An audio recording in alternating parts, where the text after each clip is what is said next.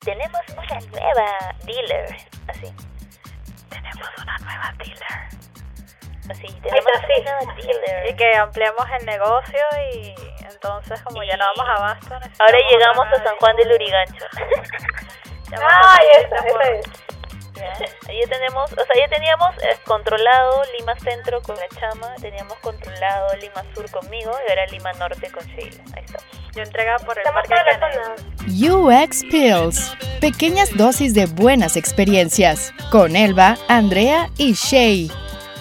tenemos una nueva dealer. Hemos extendido, expandido nuestro alcance. Nuestras operaciones. Y con nosotros, Bueno, hola, mi nombre es Sheila, de verdad gracias y la bienvenida. Me encanta porque ya estamos como, como todos los horizontes dentro de Lima, Lima urbana, Lima periférica aquí, San Juan de Urigancho y mal ubicado, mal nombrado, Lima rural, Lurín. Así, inclusión pues hermanos, presente. Nada, de verdad muchas gracias chicas, bienvenidas bueno. a, a este capítulo nuevo donde estamos las tres. ¡Yeah! ¡Yeah! ¡Palmas! ¡Uh!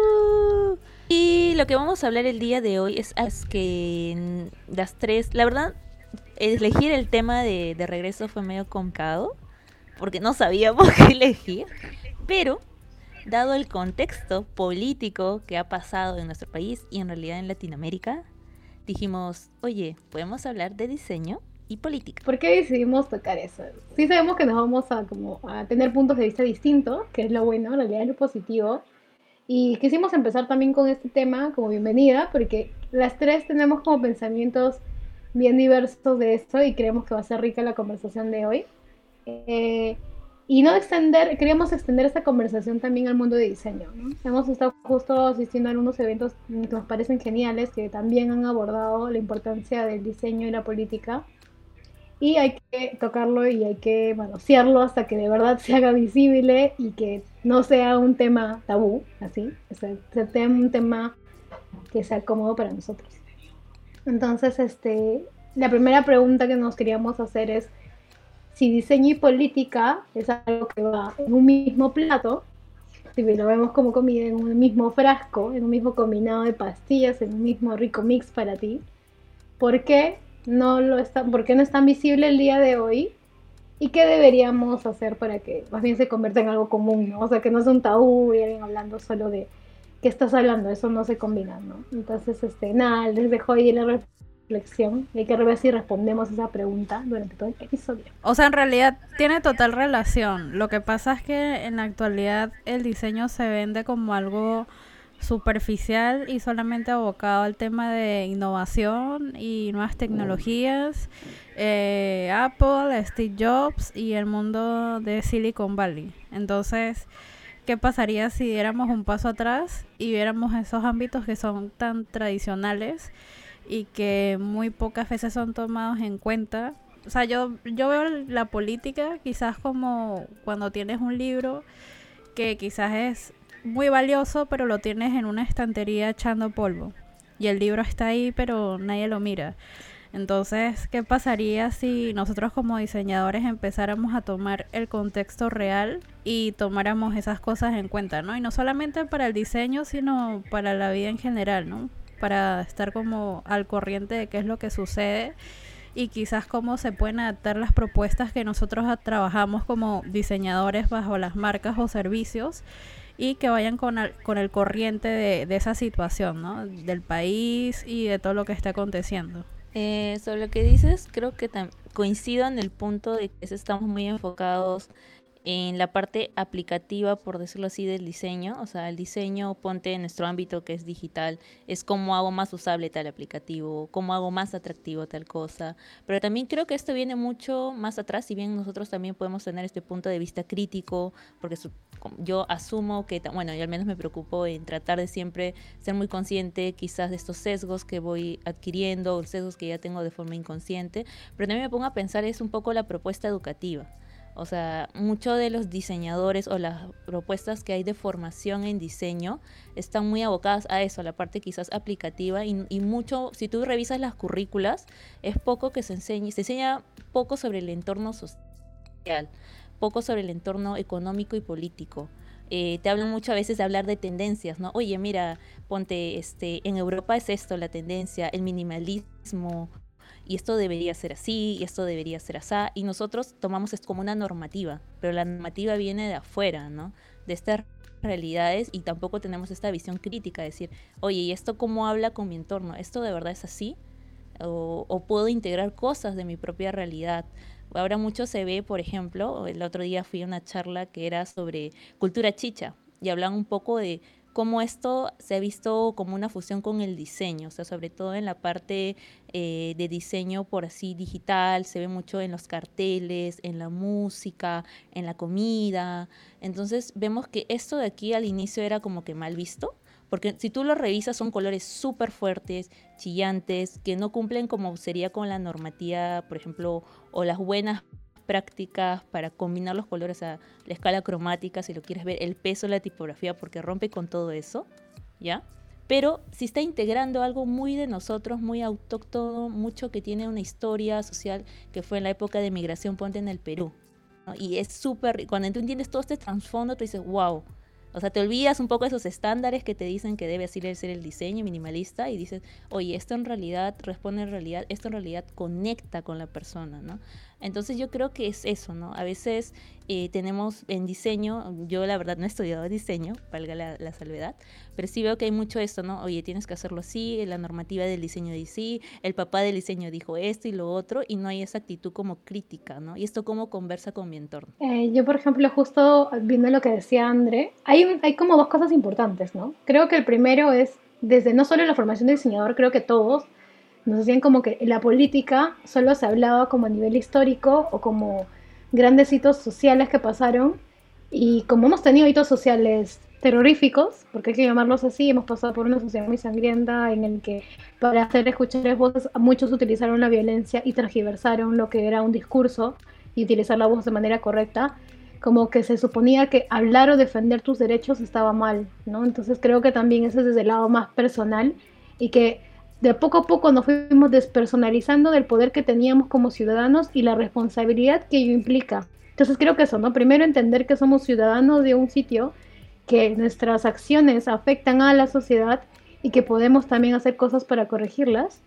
Y segundo, cómo esa yo, o sea, cómo esa capa de yo ciudadano también debe estar presente yo como diseñador, no olvidarla, ¿no?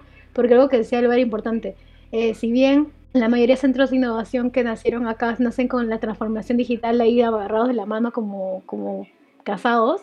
No necesariamente se debe asociar a que todo es digital y que son pocas las personas las que tienen la decisión, ¿no? Debemos abogar por un diseño más cooperativo, más participativo y que tengan conciencia del impacto que causa en la sociedad. O sea, aún así sea mi función diseñar, por ejemplo, celulares, yo tengo que entender ¿Cómo puedo hacer que el diseño de, de, este producto que voy a crear, que sé que va a generar un impacto ambiental, por ejemplo, este, puede tener un cambio o qué retribución le doy a la tierra al crear ese producto o lo menos lo planteo en mi manera conceptual de trabajo, ¿no? Siempre va a haber esa discusión de negocio que no necesariamente va a ser fácil, nadie dice que es fácil, pero sí creo que es importante que lo traigamos a la mesa, porque si nosotros no somos las personas así que lo traemos a la mesa, tal vez nadie más lo haga, no lo haga, y si no se conversa y se queda en silencio, es, como si de verdad es, o sea, no, no, hay voces escuchadas. Más, por ejemplo, cuando uno es UX, eh, tú te conviertes en la voz del usuario, y a veces te dicen, sé político y tipo, hay batallas que ganar, y,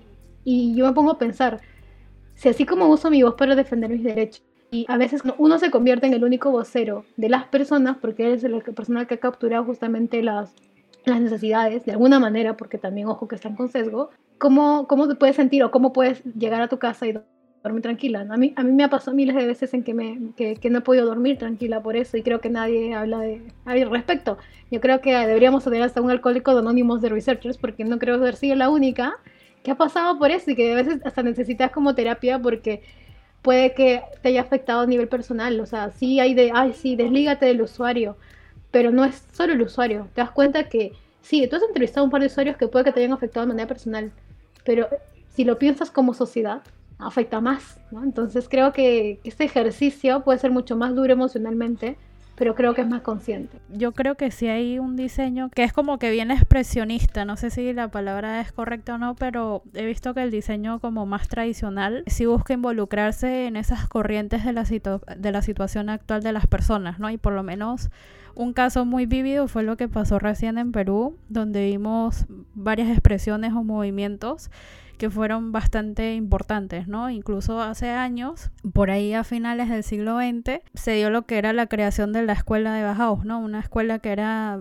o que es una de las más famosas a nivel mundial y se dio bajo circunstancias que habían pues muchas crisis y bajo también circunstancias de movimientos nazis pues también fue cerrada, ¿no? Entonces creo que esos momentos pues son cruciales en la historia y se vinculan de forma indirecta o directa con el tema de diseño.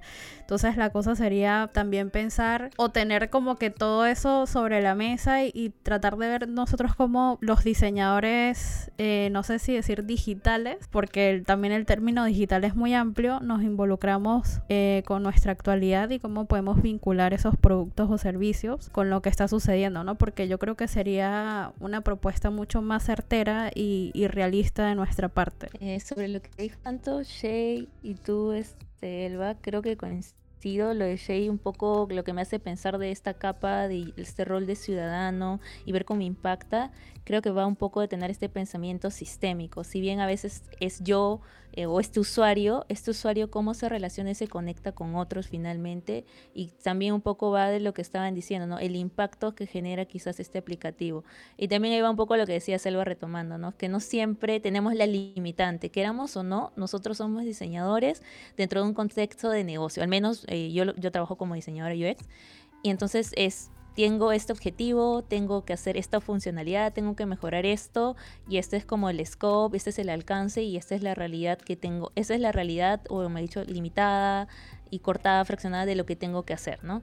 Entonces sí es cierto que ahí ya estoy limitada, pero como dices, este es mi rol dentro de esta empresa, pero fuera de esto yo como ahora puedo utilizar mi conocimiento y las herramientas que ya tengo y conozco para quizás ayudar, o de todos modos usar mi, mi, ah, mi voz política. Y viene otro punto, uno siempre cuando escucha política tiende a confundir quizás la política partidista, ¿no? La de los partidos políticos de toda la vida y también hay unas cosas que son las políticas públicas, ¿no?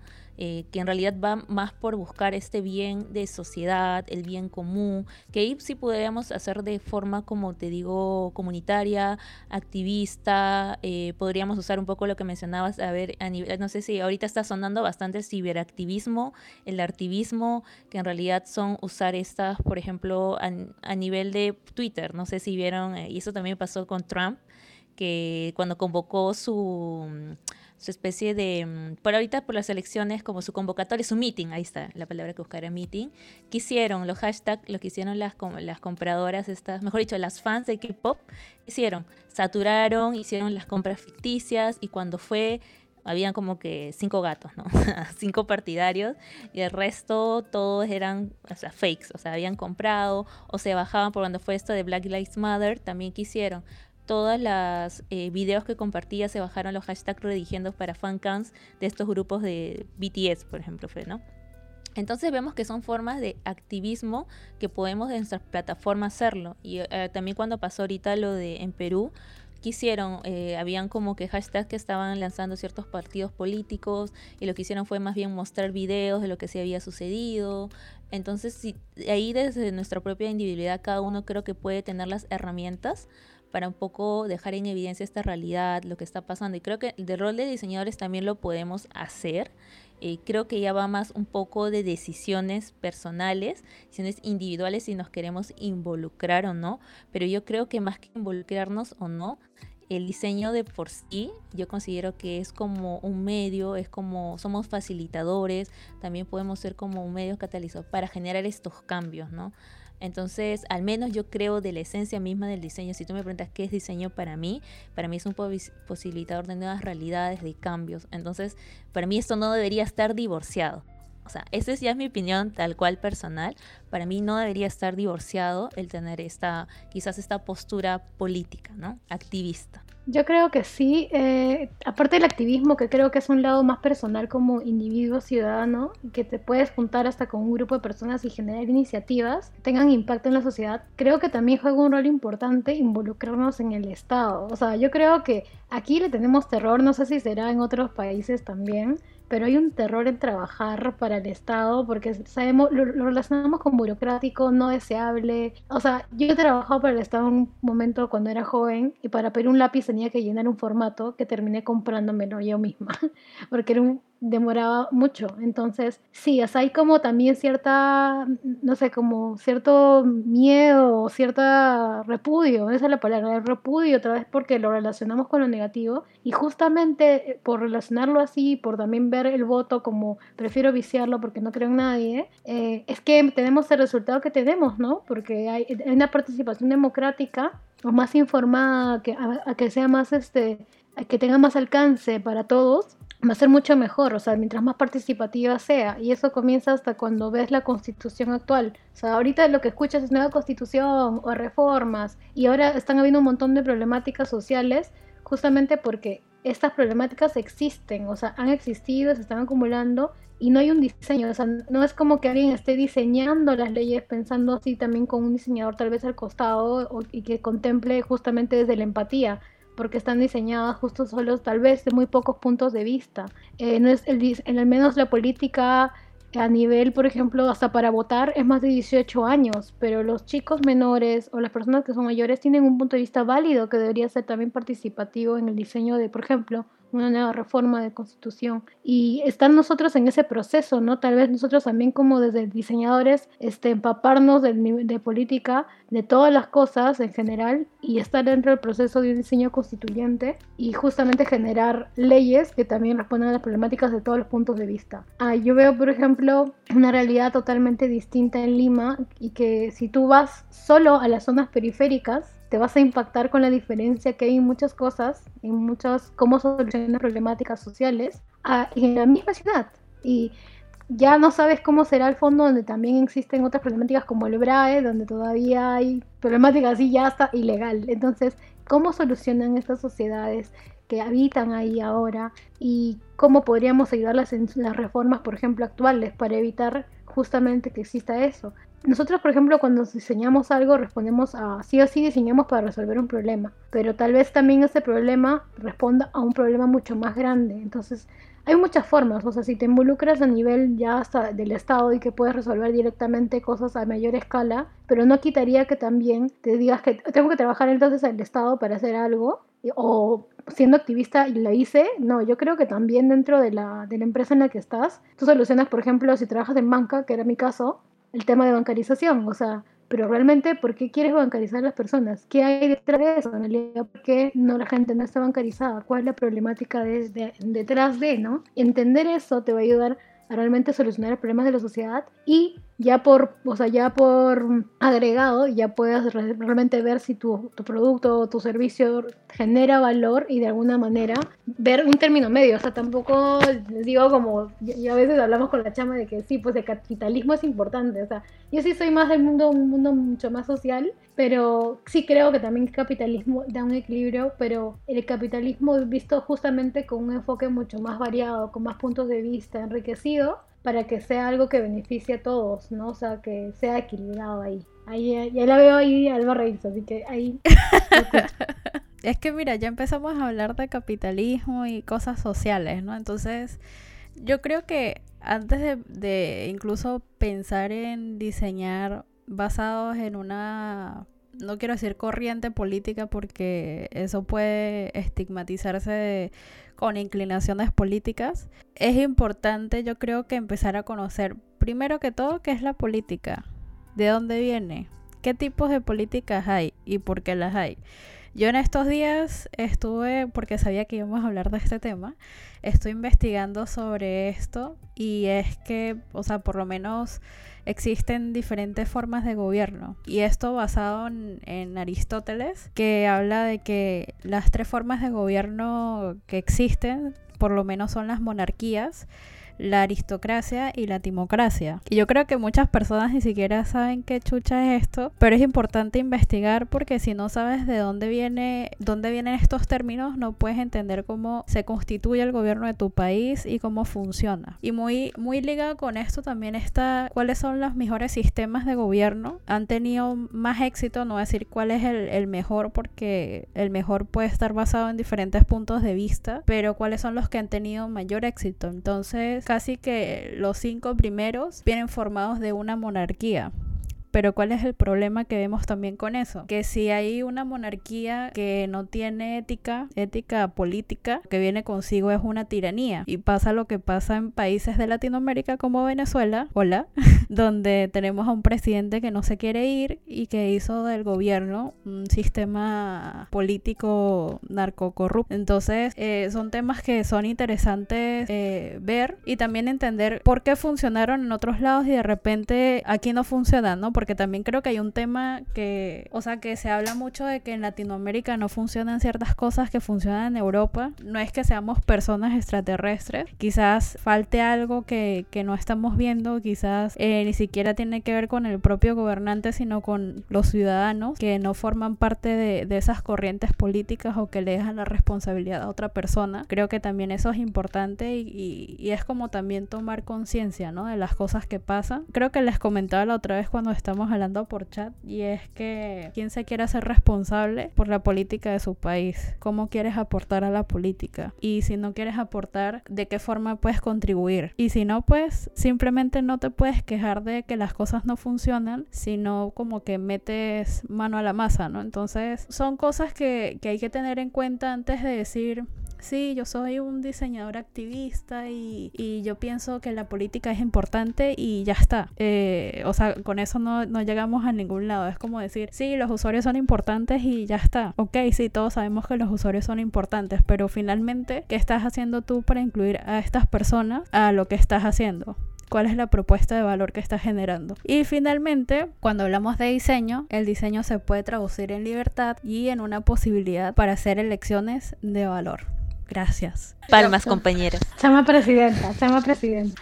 bueno, lo que pasa es que algo que dices es totalmente cierto, es que a veces es la papa quemada. Yo, yo siento que es como la papa quemada. Nadie, como todos la ven, todos se la pasean, pero es bien difícil porque a la hora de la hora puede ser son, sonar un discurso eh, chévere, como oye, como diseñador tienes que tener como esto ético, pero creo que no es fácil. Llevar a la mesa y demostrar que un proyecto, por ejemplo, que pinta más de ser social a, a que la ganancia o el modelo del producto que tú estás lanzando y que cómo impacta en la sociedad es difícil.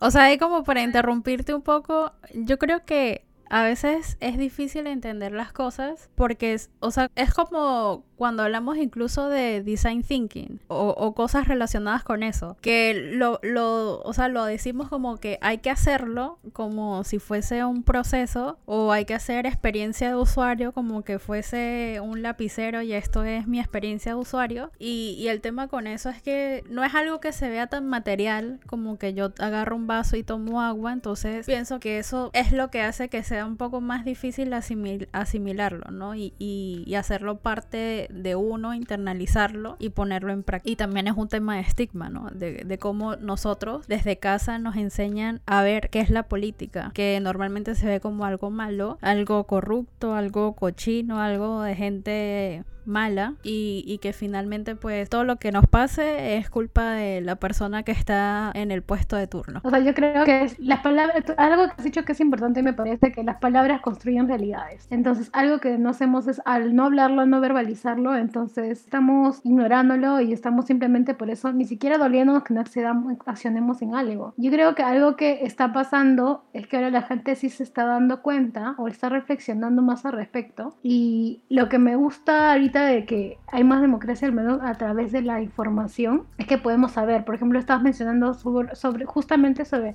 los tipos de goberna gobernanza que puede haber. La monarquía, por ejemplo, está funcionando en Asia también en Tailandia. Y el What's Happening en Tailandia nos ha, nos ha hecho ver que ellos también están teniendo una problemática súper fuerte. Y si no lo conocían, de verdad los invito a ver el hashtag, porque también hay jóvenes estudiantes siendo reprimidos, también apelando a reclamos que tienen que ver con la democracia bajo un gobierno de monarquía, ¿no? Entonces, sí creo que es importante eh, interiorizarlo y como que accionarlo. Yo creo, y en cosas pequeñas, o sea, yo, yo sí abogo porque no, no lo veamos como también el elefante, o sea, el blanco, algo que nunca hemos visto, algo que es muy difícil de hacer, porque si no también te vas a desmoralizar. Puedes empezar informándote, porque creo que antes de esta crisis política, y levanto la mano, porque de verdad no hay que tener vergüenza, creo que nadie de nosotros sabía como toda la cantidad de partidos políticos o el historial, o quién se ponía a ver el CV de un ministro antes de que lo nombren o antes que lo digan oficialmente y creo que ahora somos más conscientes, ¿no? Ahora como que estamos al pendiente de qué está pasando y siempre debió ser así, pero tenía este estigma de como decía la chama, es tan cochina la política que si tú hablas de eso, o uno, eres una persona con una postura de ideológica que quieres oponer, porque eso te decían, ah, tú eres de ideología tal, o también se empezaron a estigmatizar palabras como izquierda, cuando ser de izquierda no necesariamente es negativo, o sea, no, dependiendo en cómo, ¿no? la izquierda en realidad no es negativa, sino que ha habido personas que han pertenecido alguna vez a ese partido, han defendido de una manera equivocada tal vez su postura, o algunos hasta de manera violenta, y como tenemos un historial de, recordar, y eso solo, no solo en lo político, sino en lo personal, una vez se recuerda más lo malo que lo bueno, que nos quedamos con lo último. Entonces creo que el pensamiento crítico que tanto hablamos en diseño, porque lo hablamos así como critical design, ¿no? Como terminó, deberíamos empezar a aplicarlo este, mucho más fuerte y no tener miedo. O sea, yo creo que también hay un miedo de tal vez, este, no, no sé, al negocio de replantear y retarte a ti misma con un modelo de producto. En mí, en esa, en esa en particular, tenía que armar un modelo que demostrara que, por ejemplo, más que en ganancia de dinero lo teníamos en data y en su oportunidad yo no lo supe hacer porque no tenía las herramientas para demostrarlo y ese, ese proyecto fue despriorizado. Ese proyecto que de verdad respondía a problemáticas sociales súper fuerte y que yo personalmente terminé llorando en el baño. Y cuando le conté a mi amiga que ya no estaba en el proyecto, ya estaba en otra empresa, pero habíamos trabajado juntos en ese proyecto,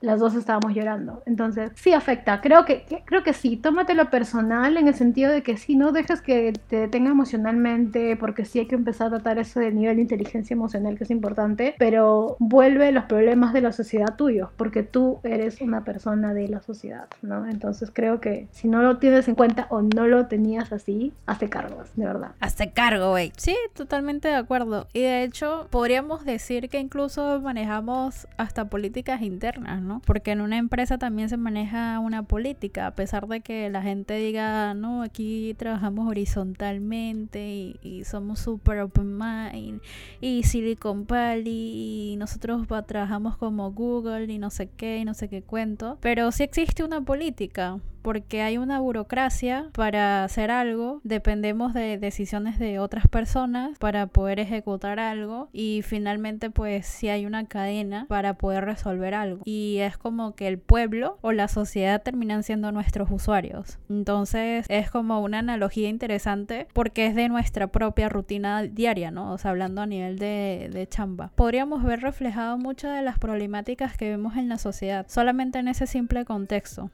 desde cómo se va la burocracia, que tanto me respetan como profesional, eh, la diversidad en persona. También hay temas de, de qué tanta diplomacia tengo yo como persona, qué tantas cosas me tengo que callar para poder agradarle a otras personas. Entonces son cosas que, que son bien importantes, ¿no? Andrea quiere, quiere decir algo. Eso que mencionó Shay y tanto mencionaste tú de, bueno, en realidad muchas de las cosas que se replica, que vivimos a nivel de sociedad macro, lo puedes ver como, entre comillas, micro en un, en un trabajo y también un poco va de nuevo, toma el tema de la decisión que hacemos, ¿no? Mm, también va por el sentido crítico, que a veces podemos ser muy conscientes de que las cosas no están bien. Y yo lo digo, a veces me ha pasado y no he levantado la mano, decir, esto no me parece, o el comentario que has dicho no me parece el adecuado, o el que tú hayas criticado, dicho, esta persona no me parece, y no lo hacemos, porque la verdad, seamos, eh, y esto también lo conversé en su momento con, con la chama cuando recién estaba aquí, pues en Perú y todo, me dice,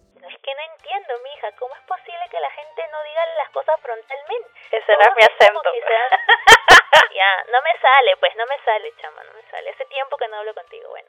la cosa es que ella es como que se quedó sorprendida y era cierto, o sea, muchas veces evitamos esta confrontación, eh, al menos, y eso también va por un tema de estereotipos, por un tema de que si yo estoy en una empresa es porque ellos me han dado la oportunidad a mí, me han contratado y qué sé yo, y eso también viene como un cambio de mindset, creo yo también, que es, oye, no solamente es que la empresa me ha contratado, sino yo he elegido esta empresa y es verlo como que, oye, ¿qué esta empresa qué me puede dar a mí? O sea, yo también soy parte de esta empresa, tengo los mismos como que derechos y también yo puedo hacer uso de mi voz, ¿no? Entonces ahí creo que es importante y es un patrón que repetimos no solamente a nivel de empresa, sino a nivel de sociedad. Eh, ya cuando nosotros decimos, no, es que yo no me meto en política y prefiero no involucrarme, quedamos o no, ya estamos tomando una postura política.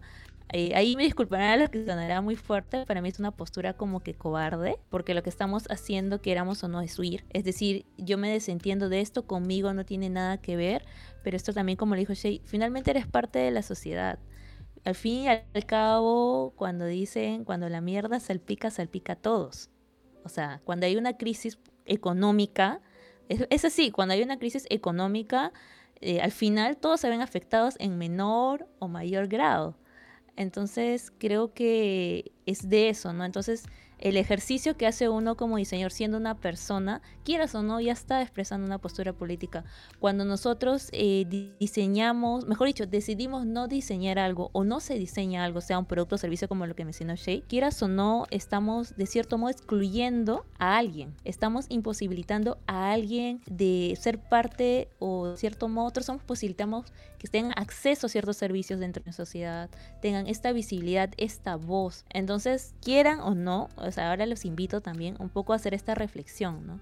Y no digo que aquí todos nos volvamos ahorita, ay, sí, Andrea ha dicho que todos tenemos que ser activistas, o Sheila ha dicho esto, no. Simplemente es un poco invitarlos a esta reflexión, ¿no? Yo, yo voy por ese lado, que esta reflexión, de verdad que tanto estamos pensando, que tanto nos estamos involucrando. Eso es lo que yo les invitaría, ¿no? ¿Qué tanto? No digo que aquí forme su partido, pero sí un poco esta visión crítica. Al menos ustedes podemos aportar desde simplemente tener un voto informado. Es algo súper sencillo, práctico, es buscar tal cual información, informarme antes de dar mi voto. Viva Andrea. Un poco para agregar ahí eh, o complementar, no tomar una, decisión también es una elección. Entonces, todas las situaciones que vivamos, o sea, toda nuestra vida se basa en decisiones y no decidir es una decisión. Entonces, no formar parte de lo que pasa en, a nivel político, tanto a nivel de chamba, a nivel de vida cotidiana, de toda la sociedad, pues también es una decisión. Entonces, ¿cómo puede impactar esa, ese tipo de decisiones a lo que nosotros vivimos diariamente? ¿Cómo afecta eso a nuestro trabajo? Cómo afecta eso también a las propuestas o al valor que nosotros podemos agregar a los productos y servicios que se asocien con esa corriente, corriente que viven todos nuestros usuarios, porque ninguna persona está exenta a lo que pasa en la sociedad, ninguna persona estuvo exenta al coronavirus y fue un tema que muchas personas pueden decir que fue algo político o no y que afectó en gran medida la situación de todo el mundo, eh, también dio oportunidad a innovaciones y pérdidas de otras empresas, entonces sí hay que, hay que ponerle como que un puntico rojo a ese tema y verlo con calma, pero sí analizar bien eh, en qué estamos, ¿no? Y, y cómo nosotros también podríamos aportar de cierta forma, sea decidiendo o optando por interesarnos en el tema, para ya cambiar como ese, ese, ese paradigma, ¿no? O sea, esa mentalidad de que la política no me interesa y yo no opino, pero igualmente cuando algo está mal, pues digo que todo es una cagada y que la culpa es de la política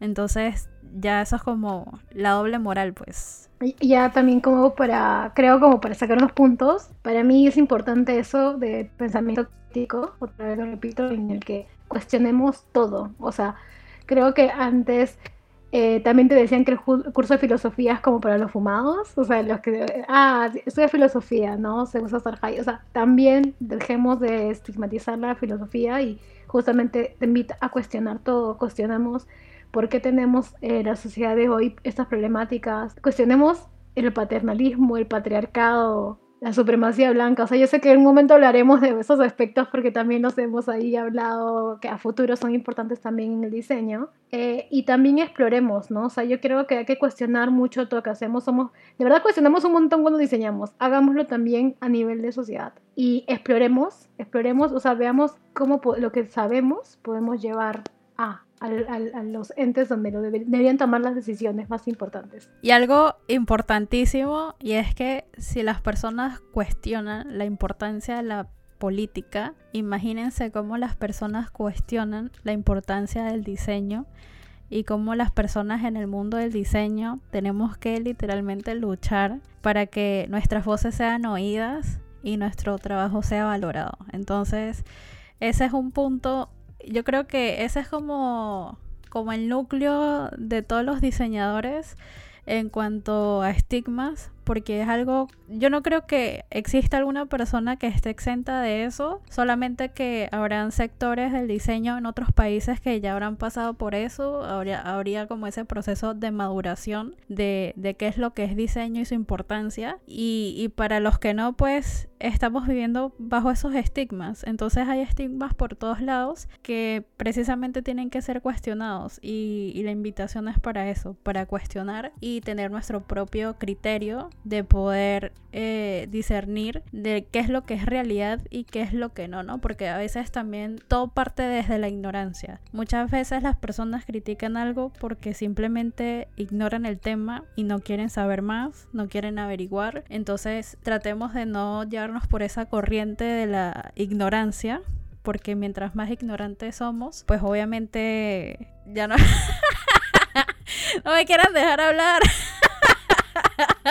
hablen, hablen. No, decía, lo que pasa es que decía que justamente eso es algo que he visto demasiado en esta crisis. O sea, sí, a veces también ah, hay personas que han guardado silencio y no necesariamente es porque les llegue, sino que de verdad tienen miedo. O sea, tienen miedo algunos. Algunos porque de verdad ya habló su postura y otros que de verdad tienen miedo a expresar algo que no conocen. Yo creo que no es la de ataquemos, porque sí he visto como ataquemos a los influencers que no hablaron. Creo que hay que no, no creo que la violencia no está justificada en ningún aspecto. Hay que enseñar desde la empatía. Entonces, esa empatía que usamos como diseñadores tiene que estar presente también en cómo comunicamos las cosas y cuestionar nuestra empatía. De verdad, cuestionemos también si o sea, realmente nosotros no podemos ser empáticos en todas las situaciones porque va a haber sí o no, y dentro, a nivel de antropología, que creo que lo hablaremos ya más extenso en otra parte, hay muchos sesgos. Enseñemos de corazón, o sea, de verdad, no suena, es una cliché, pero hagámoslo con corazón y empatía. No seamos, no seamos bullies, por favor.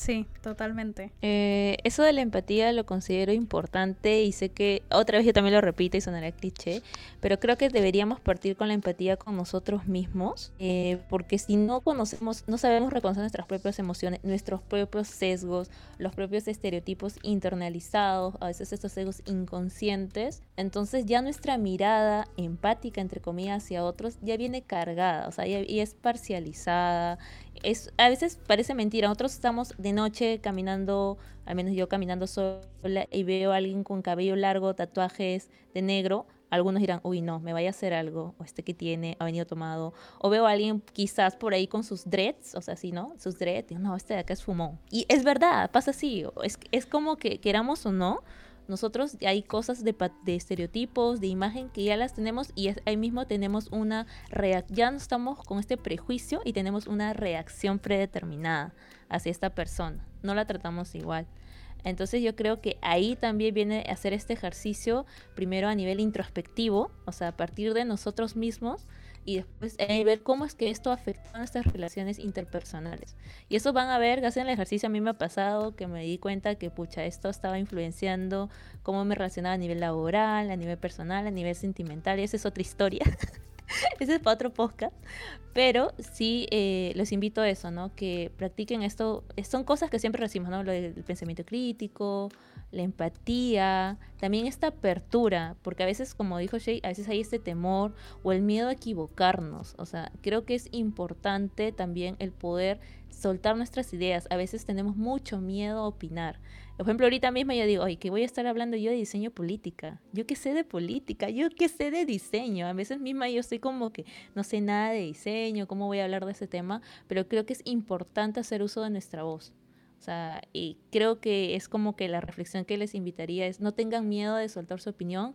Si no conocen algo, no se preocupen que en el camino van a encontrar personas que te dicen, oye, me ha pasado, me dice, oye Andrea, quizás deberías haber considerado esto, o quizás lo que tú has expresado está invisibilizando a tal persona, y yo, oh, vaya, no, no sabía esto. Créanme que al comienzo va a ser doloroso, no, va a ser doloroso, pero yo creo, como dicen, es necesario meterse al ruedo y embarrarse, pues meter los pies ahí en el barro y van a ver que en el proceso eh, van a descubrir muchas cosas que no se habían dado cuenta de ustedes mismos y su visión que tienen del mundo. Créanme que la perspectiva que tienen del mundo se va a ampliar totalmente. O sea, este tema como para muchísimo porque ahí también entran aspectos psicológicos de cómo nosotros las personas tratamos de poner cosas en cajas. O sea, tratamos de que todo vaya en un sitio, en un lugar específico y es como que nuestra, nuestra naturaleza tratar de categorizar todo, ¿no? Entonces yo creo que también parte un poco de, de cómo somos como humanos y es eh, reconocerlo, aceptarlo y cuestionarlo siempre para obviamente ser mejores personas y obviamente ser mejores en todo lo que hacemos. Y yo creo que también lo importante es que justamente la política es algo que se construye, es una toma de decisiones conjunta y que se hace a través del diálogo. Y queremos dejarles estas preguntas a todos ustedes como diseñadores en sus mesas. ¿Cuántas voces creemos que están representadas? Sigue nuestras pills en theuxpills.com y en arroba theuxpills en Instagram. Muchas gracias por estar aquí escuchándonos.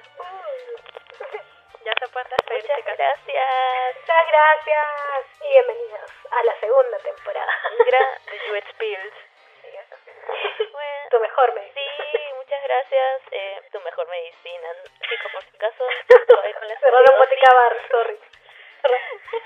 Por favor, la automedicación no es buena. Si bien estos somos pills, no compartimos la automedicación. Por favor, todo bajo prescripción de sus dealers. Aquí, Sheila, Elba y Andrea.